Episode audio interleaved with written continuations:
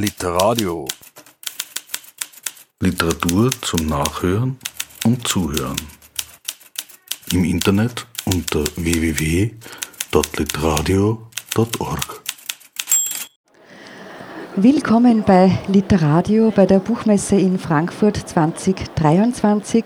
Am Stand der IG Autorinnen Autoren darf ich nun Ursula Wiegele begrüßen mit ihrem Roman Malvenflug. Erschienen ist er beim Otto Müller Verlag in Salzburg. Liebe Ursula, herzlich willkommen. Danke für die Einladung. Der Roman beschreibt in zwei Teilen eine Familiengeschichte. Im ersten Teil begleitet er die einzelnen Familienmitglieder durch die Zeit der Nazi-Diktatur und im zweiten Teil führt dann eine der vier Kinder, also die älteste Tochter, die Helga, durch die Lebenswege der Jahrzehnte danach und führt dann vor allem auch die Familienmitglieder immer wieder zusammen mit jährlichen Familientreffen. Jetzt vielleicht einmal zu der Entstehungsgeschichte von diesem Roman. Wie sind denn da die Fäden für dich zusammengelaufen? Welche hast du da ineinander verwoben? Ja, also der Beginn, also der Ursprung ist meine Großmutter mütterlicherseits, die aus Kirchbach im Geiltal stammt und die aber aus wirtschaftlichen Gründen nach Davos gegangen ist und ihre vier Kinder auf verschiedenen Kostplätzen unterbringen musste. Das hat mich über die Jahrzehnte immer beschäftigt. Ja, und äh, dieser Frage bin ich da jetzt einmal nachgegangen. Und das Zweite, was mich sehr beschäftigt hat, sind die unterschiedlichen politischen Einstellungen von Familienmitgliedern, die zum Teil auch sich sehr verhärtet haben über Jahrzehnte und wie man da innerhalb von einer Familie damit umgeht oder wie man damit leben kann, ja. Ich werde jetzt einmal kurz die Familienmitglieder vorstellen, damit man mal weiß, wer da miteinander in Verbindung ist. Da gibt es eben einmal die Mutter, das ist die Emma und deren vier Kinder sind während des Kriegs alle verstreut auf äh, Kostplätze, abgesehen von den Zwillingen. Das sind die einzigen, die eigentlich beisammen bleiben, weitgehend. Ähm, die Emma arbeitet eben in der Schweiz, in Davos und das schon seit 1935. Die hat Schulden abzubezahlen und sie möchte vor allem auch für eine bessere Zukunft oder eine gute Zukunft ihrer Kinder schon ein bisschen vorsorgen. Dann gibt es den Vater der Kinder, den Pavel, der hat wieder geheiratet, nachdem die Emma die Scheidung wollte, weil sie eben ihn wieder mal in Flagranti da erwischt hatte. Die anderen Kinder sind dann der Alfred, der wird auf eine Napola geschickt, die Lotte und der Fritz, das sind eben die Zwillinge bei den Großeltern in Brünn und die Helga ist die älteste, die wird dann in späteren Jahren einmal in ein Kloster eintreten, also noch in, in Jugendjahren. Wie hast denn du die Personen angelegt oder charakterisiert, um eben ihr jeweiliges Verhalten, es spielt sich ja weitgehend in den Jahren äh, zwischen 1940 und 1945 ab, um deren Verhalten auch plausibel zu machen. Ja, also mir war ganz wichtig, ähm, ich sage jetzt ähm, im Vergleich zu meiner Familie, wo ich das ein bisschen zum Teil abgebaust habe, da ist ein irrsinniger Heldenmythos aufgebaut worden meiner Großmutter gegenüber. Ja, also sie wirklich eine Heldin, die da in die Schweiz geht und arbeitet und für die Kinder und so weiter. Und mir war halt sehr wichtig, dass äh, die älteste Tochter, die Helga, mit der sie ja ziemliche Konflikte immer äh, gehabt hat, dass die also wirklich einmal die Stimme erhebt und sagt, du hast uns verlassen. Ja, das ist das, was in meiner Familie nie stattgefunden hat. Ja, das hat mich da interessiert. Mm, ja, und ähm, der Alfred, der zuerst bei einer Cousine von Emma in Klagenfurt auf einem Kostplatz war, der ist dann auf die Napola gekommen. Also das kenne ich von meinem Vater, aber der ist nicht aus der Familie. Das hat mich auch sehr interessiert. Und er ist derjenige, der natürlich ideologisch ganz vereinnahmt wird von, ja, von den Nazis. Aber schon auf der Napola merkt er, das ist es nicht. Ja. Und er bricht da weg. Ne? Und, und der Fritz, der ist derjenige, der sozusagen das Erbe der sudetendeutschen Großeltern aufnimmt und der Jahrzehnte nachher noch sie verteidigen möchte und das, das Deutsche und gegen die bösen Tschechen. Ja. Aber da gibt es zum Schluss dann auch eine, eine Aufweichung. Ja. ja, und die Lotte, das ist das Mädchen von den Zwillingen, das ist, sagen wir, so die, die das Buch durchwärmt, die nach allen Seiten hin einfach sehr viel Verständnis hat und Liebe. Das ist eher auffällig bei den Zwillingen, weil die ja eben äh, beisammen geblieben sind und die sich aber dann doch sehr konträr entwickeln, was auch ihre Gesinnung betrifft, also wie die auf, auf ja. Situationen auch reagieren, weil die ideologische Vereinnahme, die den Alfred eher zu schaffen ja, gemacht ja. hat, das äh, funktioniert beim Fritz ja dann ganz gut. Genau. Die Helga hätte auch einen Zwillingsbruder gehabt. Hat es da irgendwas ja. mit den Zwillingen? Ist das auch ein Thema für dich? Oder? Ja, also das ist, also meine Mutter ist eben ein Zwilling und so wie im Buch ist ihr Bruder dort auf die Welt gekommen und den, der ist verscharrt worden in Kirchbach auf dem Friedhof. Ja. Und es gibt mehrere Zwillinge in meiner Familie, ja. ja. Ich habe es interessant gefunden, ja. wie die beiden sich dann auseinander ein bisschen ja, entwickeln, auch weil sie sind genau. natürlich beide in deutsch-nationale Schulen geschickt worden und bei der Lotte da ist eben das Musische und das Emotionale, das hat dann eher durchgeschlagen genau, als eben beim Fritz. Dieser Roman ist sehr vielstimmig. Es werden in sehr kurzen Kapiteln die einzelnen Schritte, die Sie da beschreiten, von den Personen geschildert. Und es sind aber schon die Frauen, die zum Großteil mehr oder weniger das, nicht das Sagen haben, aber zu Wort kommen, ja. sagen wir so. Sie haben alle Belastungen, sie haben aber auch ihre Sehnsüchte alle bei sich. Es kommen sowohl Kinder, Jugendliche als auch erwachsene Personen in den Mittelpunkt. Die Emma, wo du jetzt gesagt hast, das war irgendwie so eine Heldenfigur bei euch in der Familie, die ist ja doch viele Jahre lang weg von ihren Kindern. Wie konnte sie das denn aushalten oder, oder auch so konsequent äh, dabei zu bleiben? Ja, das frage ich mich bis heute. Wahrscheinlich ist im Vordergrund einfach diese materielle Not gestanden und einfach dieser Pragmatismus, ich muss Geld verdienen und ich will auch was ansparen, ich möchte meinen Kindern was weitergeben. Und das hat sie wahrscheinlich dadurch getragen. Aber manchmal habe ich das Gefühl, sie wollte ja gar nicht. Also, also sowohl hier als auch meine reale Großmutter hat einmal gesagt, also selbst wenn es irgendwo hereingetropft hat in ihr Personalzimmer, es war ja alles lieber als mit ihrem Ex-Mann. Und äh, ja, wenn es reingetropft hat, hat sie halt eine Schüssel drunter gestellt. Gell? Also, es ist also für mich nicht die Person, die, die sich nur aufopfert und dann nur leidet oder so. Also das glaube ich halt, ja. Sie hat ja schon versucht, auch immer wieder die Kinder zu sich zu holen. Auf der anderen Seite war sie natürlich auch extrem fleißig und, und, und extrem auch dahinter, dass sie eben Geld verdienen kann und dass das tatsächlich aufgeht, ihr, ihr Plan, dass sie da eben äh, so sich äh, Reserven auch einmal schon zurechtlegen kann. Da hast du eine äh, Textstelle auch ausgesucht, wo dann ein bisschen, sie hat ja in der Gastronomie, in der Hotellerie gearbeitet, aber wo sie dann eben auch darüber hinaus immer wieder auch Wege findet, wie sie eben noch etwas dazu verdienen kann.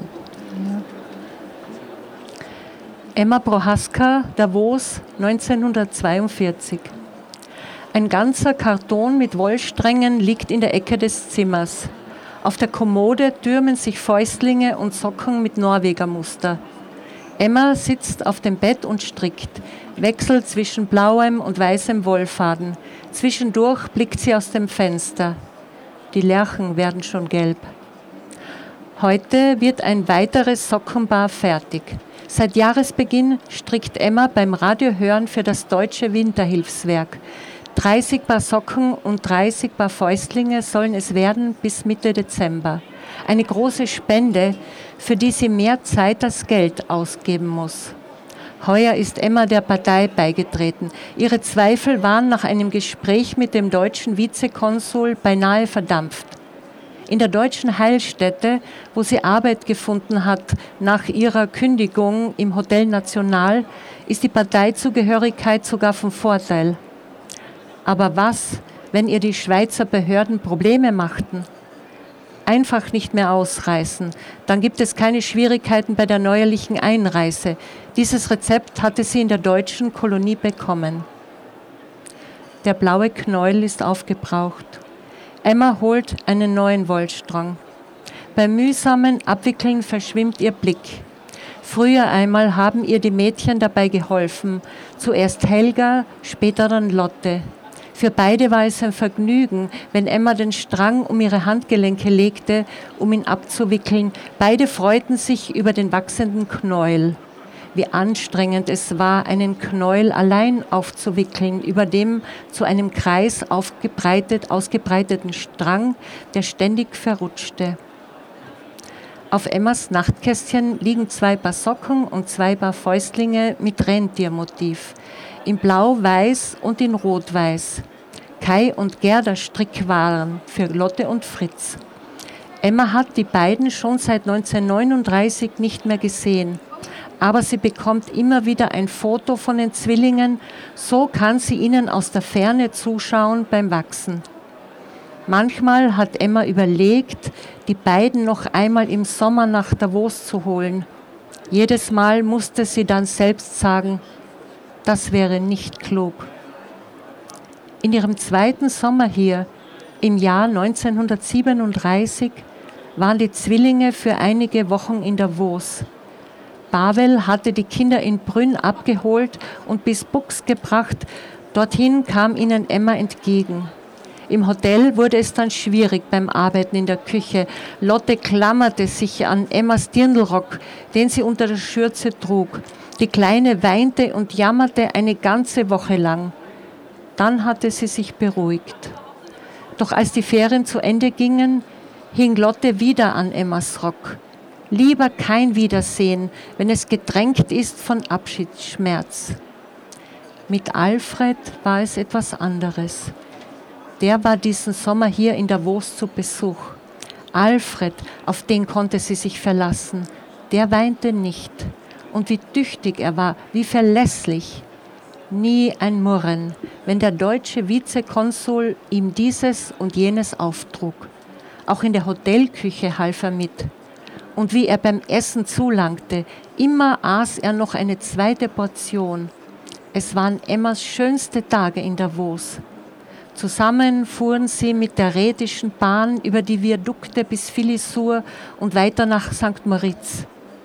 Das Höhenklima hatte Alfred gut getan. Keine Spur von Asthma mehr nach einer Woche. Wie gern würde Emma ihn auch im Winter hier haben, damit er den ersten modernen Schlepplift der Welt bei Schnee sehen könnte und die Bolgenschanze. Die Strickgarnitur für Alfred liegt schon längst in der Lade ihres Nachtkästchens. Fäustlinge und Socken in Schwarz und Weiß mit kleinen Hakenkreuzen im Norwegermuster. Rentiere und Schneesterne würden nicht passen für ihren Ältesten, dachte sich Emma, damit würde er zum Gespött der anderen Jungmannen. Von seiner ständigen Furcht, von den Kameraden verlacht zu werden, hatte er ihr im Sommer erzählt. Seit vorigem Jahr fehlt am Ende seiner Briefe auch die vertraute Grußformel. Stattdessen steht dann nur mehr Jungmann Alfred. Dankeschön die Emma greift ja immer wieder auf ihre Beziehungen zu deutsch-nationalen Personen, sagen wir mal so, zurück, wenn es darum geht, eventuell auch ihren Kindern irgendwie einen Weg zu ebnen, als es eben darum ging, den äh, Alfred zum Beispiel in der Napola unterzubringen. Der Alfred wiederum ist ein eher sensibel gezeichneter Mensch, der findet dann aus diesem Drill heraus, den er erfährt in der Napola, halt bei einer Bauernfamilie, einer sehr gläubigen Familie. Also sie sind schon sehr unterschiedlich gezeichnet, deine Personen, aber doch sehr äh, prägnant und weitgehend wertungsfrei auch. Was steckt da dahinter, dass du das so herunterbrichst dann auch? Ja, das ist mir ganz wichtig, weil ich möchte da niemanden verurteilen, weil ich selbst nicht in dieser Zeit gelebt habe und ich weiß selbst nicht, wie ich gehandelt hätte. Ich versuche halt immer mehr hm, das Handeln und das Denken dieser Personen aus ihrer Biografie heraus zu verstehen und aus den wirtschaftlichen Nöten und auch aus den Beziehungen und Bezügen, in denen sie stehen. Also das habe ich in jüngeren Jahren nicht gemacht. Also da habe ich voll revoltiert gegen, gegen Verwandte. Ähm, ja, da habe ich kaum diskutieren können, ja. Das war jetzt einmal zum Wertungsfreien. Genau. Das hat das ja. äh, bewirkt, dass du dann so, so schreibst eben und auch dein paar weitere Perspektiven auch offen mhm. lassen möchtest. Aber auch die Kürze ist so was äh, Auffallendes, vor allem eben im ersten Teil, wo du ja. dich schon sehr beschränkst, eben auf, aufs Wesentliche. Ja, ich habe ich hab mehrere Jahre recherchiert an allen Orten und ich habe so viel Material gesammelt. Das war für mich wichtig, damit ich diesen Rahmen kenne und weiß, wo wo haben sich die Figuren bewegt. Ja? Aber ich wollte kein Geschichtsbuch schreiben und das war natürlich dann ein kleines Opfer, dass ich dann praktisch mein ganzes Material, also von meinem ganzen Material eigentlich nur verwendet habe, jeweils was für diese Person in dieser Situation gerade wichtig ist. Aber es war für mich wichtig, die Geschichte von Tschechien und äh, den äh, politischen Staaten davor und so. Ich habe das ja vorher alle so nicht gekannt. Daher kommt mein Großvater und das war für mich selbst äh, so ganz was Wichtiges, dass ich mich mit dieser Geschichte vertraut mache von K&K über die erste tschechoslowakische Republik bis, bis herauf zu jetzt. Ja. Also Unmengen an äh, Recherchearbeit ja. und dann aber wirklich sehr eingegrenzt mhm. auf das Wesentliche. Du beschreibst einmal auch die Lotte, die ist ja so zeichnerisch begabt und der es auch gelingt, in wenigen Strichen das Wesentliche zu zeichnen. Das hat mich ein bisschen auch an deine mhm. Art zu schreiben so, ja, ja. erinnert. Mhm. Ähm, was mir auch sehr gut gefallen hat, also bei so Kleinigkeiten merkt man es dann schon, wenn die Großmutter im Brünn äh, um 11 Uhr die Fenster aufmacht und so äh, heftig Klavier spielt, dass es wie das Kirchengeläut tönt, wo die Glocken schon abtransportiert mhm. wurden. Mhm, mhm. Das sind dann schon noch so schöne Bilder, die du dann auch äh, trotz der Kürze da vermitteln kannst. Mhm. Im zweiten Teil wird dann als durchgehender Text äh, geschrieben und zwar von der Helga oder als durchgehende Geschichte erzählt. Sie ist eben die älteste Tochter, wurde von der Mutter schon sehr früh in die Pflicht genommen, als es eben in jungen Jahren um die Fürsorge für die jüngeren Geschwister ging. Der Vater war auch nicht unbedingt liebevoll mit der Helga und dennoch hat sie es dann eigentlich geschafft, dass sie so selbstbestimmte Entscheidungen getroffen hat. Das eben als erstes einmal da in, in den Orden einzutreten und dann noch wieder hinaus und dann auch einen anderen äh, Lebensweg für sich zu entscheiden. Und genau dieser Helga hast du dann auch Irene Ransburg anvertraut. Das war dir auch wichtig, dass du da ein würdiges Zeichen setzt. Genau, und deswegen ist die Geschichte ähm, von Irene Ransburg, die ist also richtig in der Mitte des Buches gelagert. Das war mir ganz wichtig. Ich bin ähm, auf diese Persönlichkeit gestoßen bei meinen Recherchen zu St. Paul im Lavantal, zu Napola. Da bin ich in alten Handschriften eines des einzigen Benediktiner, der, der dort ähm, bleiben durfte. Die anderen haben Gauverweis bekommen. In seinen Handschriften bin ich draufgekommen, dass die Blinden vom Odilien-Institut in Graz ähm, im Zuge des Heranrückens der Roten Armee äh, nach St. Paul gekommen sind. Und so bin ich dann auf Irene Rasburg gekommen und ähm, konnte im Grazer Universitätsarchiv, dann im, in Stift Rhein im Archiv und auch bei den Nachfahren äh, ihrer Pflegefamilie in der Oststeiermark Handschriften bekommen und ihre Briefe. Und das hat mich sehr berührt und deswegen wollte ich sie unbedingt hineinnehmen. Du hast auch sonst alle Schauplätze, die im Roman beschrieben werden, besucht. Du bist auch dem Brünner Todesmarsch nachgegangen. Zeitzeugengespräche hast du schon erwähnt, hast du auch mehrere geführt.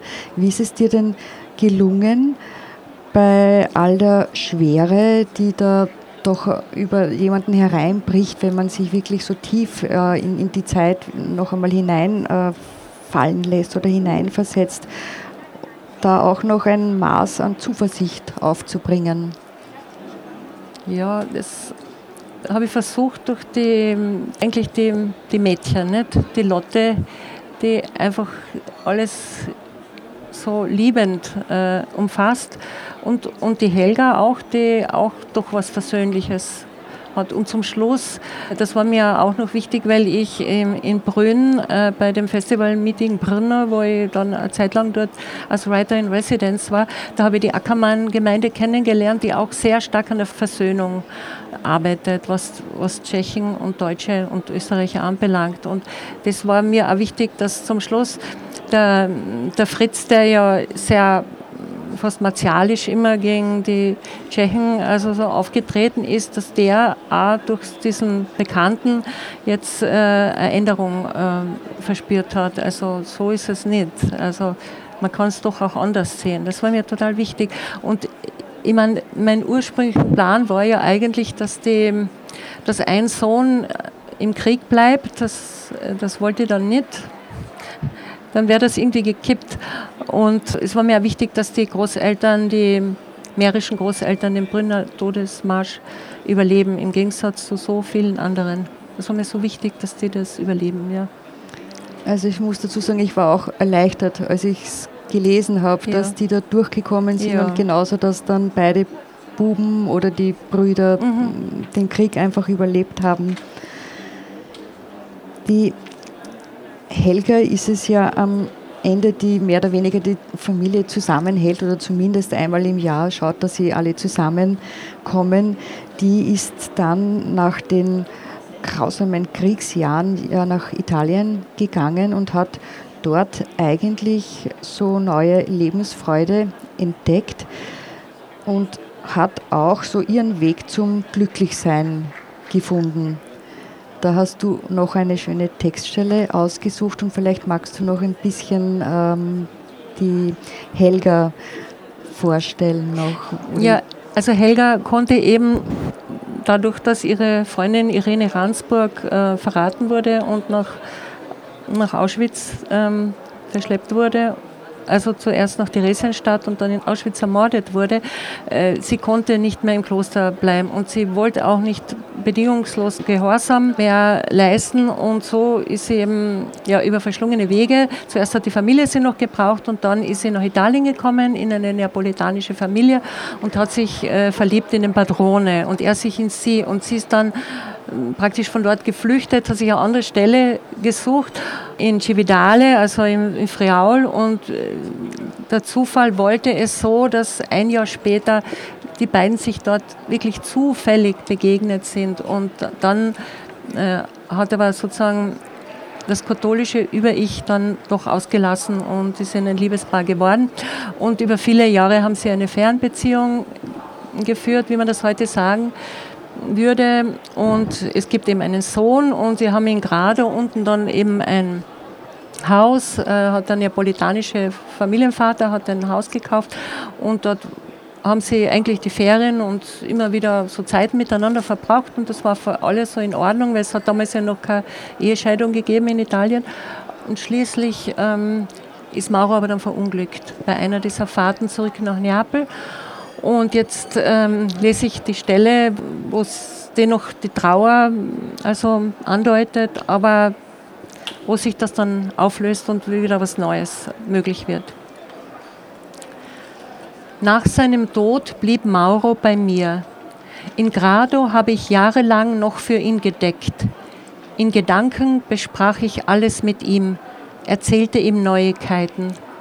Von Michael, von der Schule, von Chorproben und Konzerten. Auf der Bühne stand ich im schwarzen Kleid und stellte mir vor, ich singe allein nur für ihn. Sieben Jahre nach Maurus Unfall dann dieser Traum. Ein lauer Abend am Strand, Ebbe, Die zusammengeklappten Liegen lehnen bereits an den Schirmen.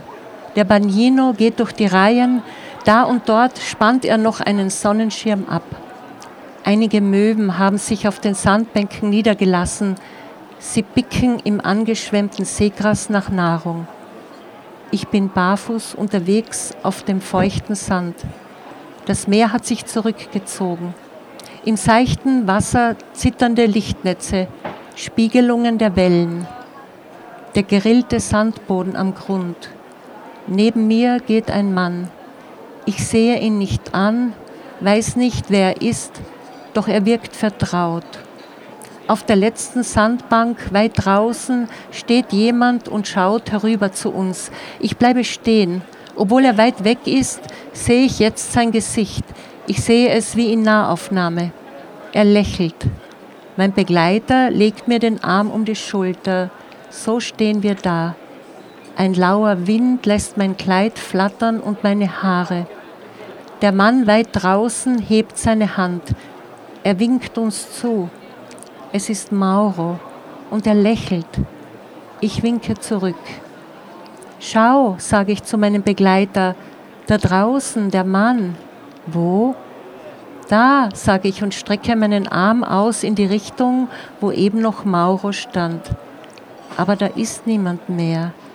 Nur Sandbänke, Wasser, Möwengeschrei. Mit salzigem Wasser auf meinen Wangen bin ich erwacht. Einige Tage danach war wieder von Leichnam. Mit Michael war ich schon am Mittwochabend nach Grado gereist. Am Donnerstag kam Alfred zu Besuch. Seit Mauros Tod verbrachte zuerst Lotte, später dann abwechselnd Lotte und Alfred dieses lange Wochenende in Grado. Die beiden wollten uns nicht allein lassen mit unserem Gedenken. Diesmal brachte Alfred einen Freund mit. Den hatte ich schon vor einigen Jahren kennengelernt, flüchtig in einem Plattenladen in Klagenfurt. Ich habe ihn im Laden angesprochen, nachdem er der Verkäuferin seinen Namen genannt hatte für die Bestellung einer LP. Ich hatte aufgehorcht. Diesen Namen kannte ich aus Alfreds Erzählungen. Ein freundlicher Kollege, der nie laut wurde. Er hatte Alfred am Arbeitsamt eingeschult. Vor dem Plattenladen ein nettes Gespräch über Leonard Cohen. Danach begegneten wir einander immer wieder auf dem Fahrrad entlang dem Lendkanal stadtauswärts zum Wörthersee oder mitten im Zentrum. Ein kurzer Gruß, ein Lächeln. Seine Baritonstimme hat sich mir eingeprägt, der warme Klang. Alfred fuhr diesmal bereits am Freitagabend wieder nach Hause. Max blieb. Es war, als hätten wir das alles längst ausgemacht. Den Traum von Mauros Abschied draußen im Meer hat Lotte für mich auf Papier gebannt. Die Zeichnung hängt im Vorhaus, hinter Glas, in einem schlichten Messingrahmen, neben Papas kleinem Ölbild mit dem Apfelbaum. Was Erich Kästner über Paul Floras Werk gesagt hat, passt genauso auf Lottes Zeichenkunst. Auch sie schreibt die Linien so zart und zärtlich auf Papier, als habe sie Angst, ihm weh zu tun. Ihre Feder haucht und flüstert, sie streichelt, wenn sie strichelt. Ich mag das viele Weiß auf Lottes Zeichnungen und die haarfeinen Linien. Keine zu viel. Trotz all ihrer Fürsorge für Familie und Patienten hat Lotte auch das Klavierspiel nie aufgegeben, hat selbst einige Sonaten komponiert im Stil der Wiener Klassik. Am besten gefällt mir die in G-Dur mit den Vortragsbezeichnungen Allegro, Andante, con anima, presto. Der zweite Satz, ein vollendetes Abbild von Lottes Wesensart, con anima. Con Anima würde ich jetzt mal vielleicht als gefühlvoll übersetzen. Das liegt auch im Titel, darüber haben wir noch gar nicht gesprochen. Die Malven spielen eine Rolle, die die beiden Teile eigentlich verbinden, nämlich Helga war mit Irene Ransburg einmal auf Urlaub und da haben sie Malvensamen gesammelt und dann verschenkt. Und das setzt sich für Helga dann jahrzehntelang fort, dass die Samen immer wieder ausgesät werden und eben weitergeschenkt werden. Und so hält sie auch ihren Schützling ein bisschen bei sich. Malvenflug, erschienen im Otto Müller Verlag. Ursula Wiegele, ich bedanke mich ganz herzlich für dieses Buch und für dein Kommen heute. Ja, ich bedanke mich für das Gespräch. Literadio. Literatur zum Nachhören und Zuhören. Im Internet unter www.literadio.org.